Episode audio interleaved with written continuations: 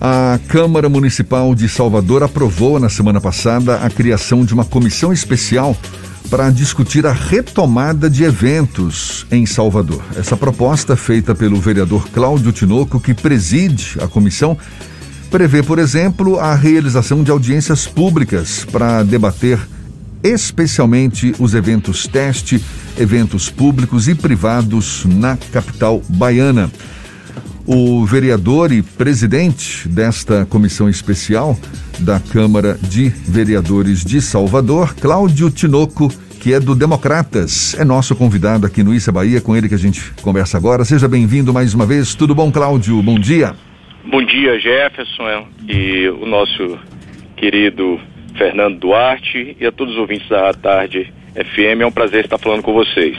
Pois é, vereador, logo agora que o governo do estado deu uma freada na tendência de flexibilização que a gente observou aí nas semanas anteriores, shows e festas foram mantidos como proibidos, independentemente do número de participantes. Como é que o senhor avalia mais esse banho de água fria para quem estava contando com a retomada dos grandes eventos?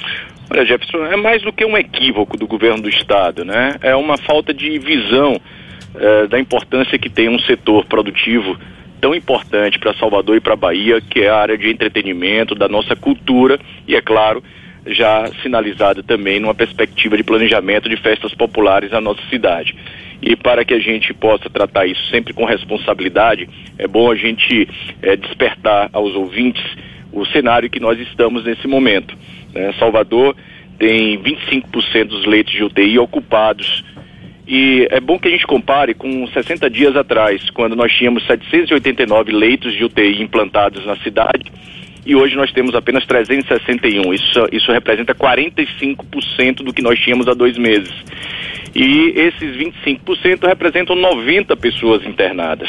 Se a gente levar em consideração, inclusive, os casos ativos em Salvador, chega próximo de 350, o menor praticamente em todo esse período de um ano e meio, né, com é, taxas, eu diria assim, bastante razoáveis, inclusive com países eh, na Europa abriram praticamente toda a sua economia, inclusive os eventos. E a gente assiste hoje setores como bares e restaurantes, como os eventos sociais, que são casamentos, eh, formaturas com até 500 pessoas sendo realizados em um único ambiente e, infelizmente, nós não podemos ter essa mesma prática para os shows, para os eventos.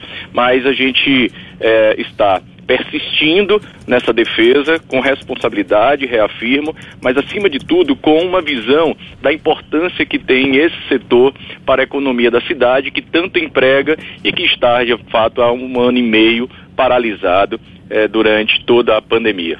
Independentemente da importância desse setor, a ameaça da variante Delta não seria motivo para que a retomada dos grandes eventos seja vista com cautela, como defende o governo do Estado?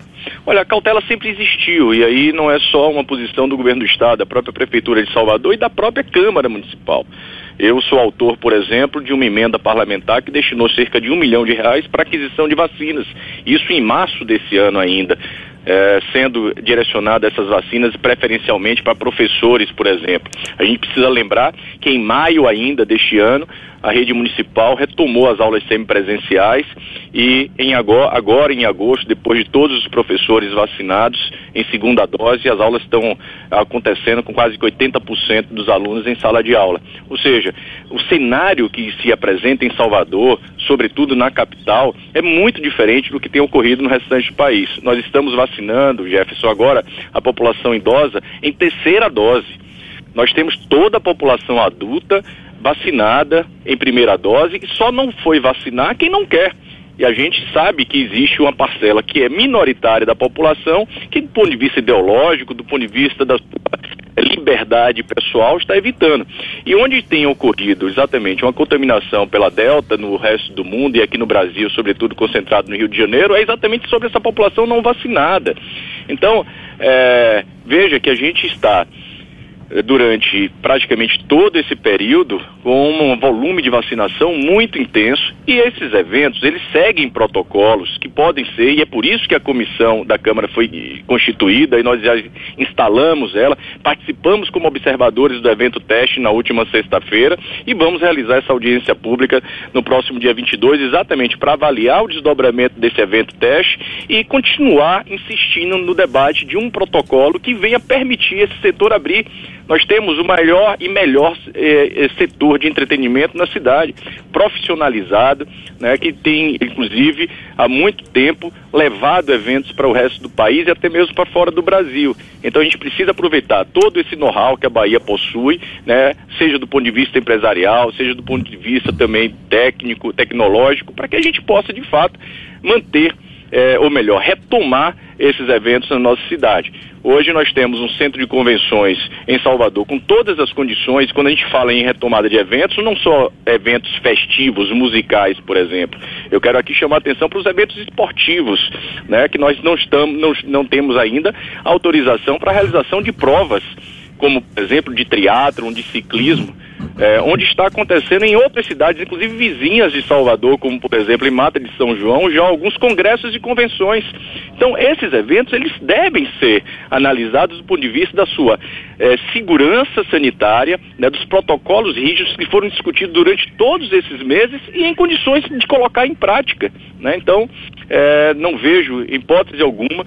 É claro que da forma como ocorreu na primeira onda e esse ano a partir de março, se houver qualquer evolução de taxas de contaminação, seja pela Delta ou qualquer outra variante, nós podemos recuar, como recuamos em todos esses momentos de agravamento. O que eu acredito muito, e por isso que a gente tem feito essa defesa, é de que é, está em tempo de avançar com segurança em proteção também à saúde das pessoas.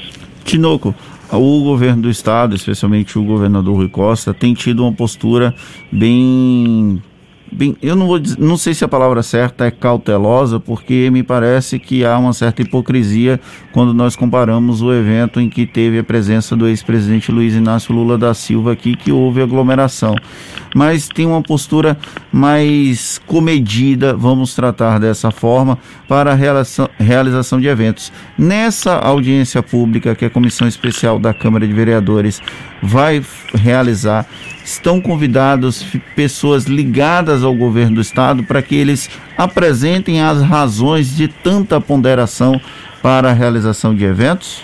Com certeza, Fernando. Nós vamos convidar representantes do governo do estado, sobretudo da área de saúde, né? mas acima de tudo da área cultural e da área do turismo. Né? Nós temos uma Baia Tursa hoje paralisada, né? É, inclusive existem recursos acumulados eu diria você, não é uma questão de cautela, é uma questão de preconceito. Não é possível que a população continue assistindo, né? Bares e restaurantes abertos, aglomerações inclusive ocorrendo à madrugada eh, em bairros não só populares, como no bairro do Rio Vermelho, depois que os restaurantes precisam ser fechados por uma imposição do governador, as pessoas estão nas ruas. Essa é uma realidade.